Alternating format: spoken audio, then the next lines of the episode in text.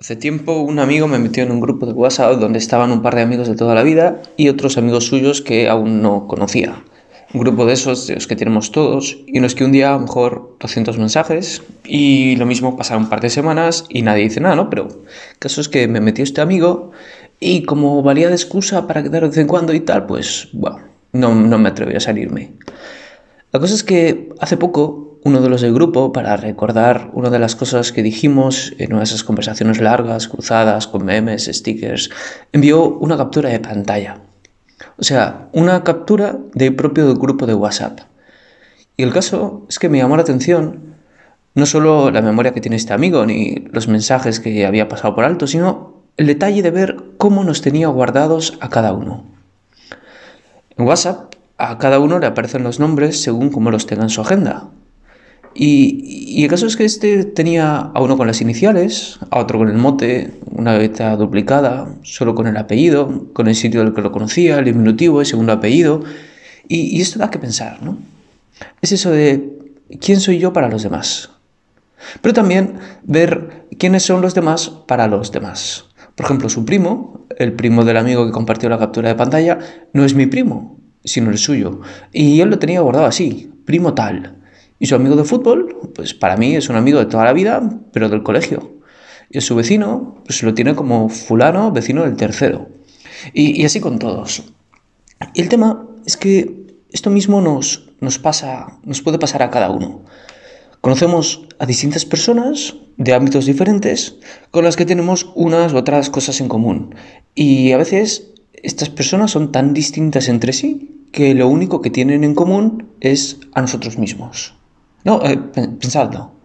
Yo soy la persona en la que conectan todas las personas que conozco. Soy el punto en común de todos mis conocidos. Y normalmente, pues sí, nuestros amigos suelen ser amigos entre sí. Y por supuesto lo mismo con la familia y tal, pero, eh, pero a todos, todos, todos los que conocemos, lo que los une, pues somos nosotros, soy, soy yo, eres tú. Y para uno somos amigo, vecino, primo, sobrino, compañero de vóley, de fútbol, de inglés o de lo que sea. Y cada uno pues, nos guarda en su agenda como le da la gana. Y ahí es justo donde viene el peligro. Y, y esto es lo que, lo que hay que tratar en la oración. Existe la tentación de ser como varias personas distintas, en función del sitio, del momento y sobre todo de la gente con la que estamos. Es la tentación de dejarse llevar como algo así como si no tuviéramos carácter hasta crear una personalidad que encaja en función del ambiente en el que estamos. Como si fuéramos varias personas en una. Y, y ese es precisamente el error. Porque en realidad nuestra vida, la nuestra, es solamente una, que es la que hay.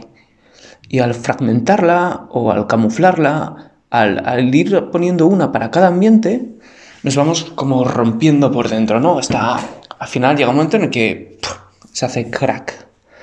Y, y, esa es la cosa, ¿no? Por eso tenemos que ser auténticos. Importante, ser auténticos. No solo por el equilibrio, por la coherencia, sino porque en realidad la autenticidad es la única forma de, de vivir realmente. O sea, al que le gusta el fútbol, pues le gusta siempre el fútbol esté con sus amigos de colegio, esté con sus padres, con sus amigos de voleibol. Y lo mismo con, con los gustos, y igual con, con, todo. Si eres alegre, pues siempre alegre. Si eres discreto, siempre discreto.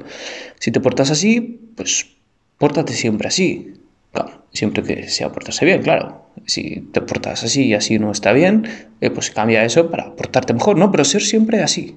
Porque es lo que, lo que eres, no lo que haces no sé, tomar esta idea un poco y, llevarla a la oración. Abrir el Evangelio y ver la autenticidad de Jesús. Como es el mismo siempre en todos los pasajes. Bueno, conforme avanzan los pasajes, pues vamos descubriendo cosas de Jesús que a lo mejor no nos habíamos dado cuenta, ¿no?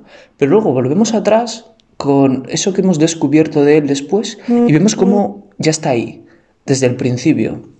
Siempre el mismo.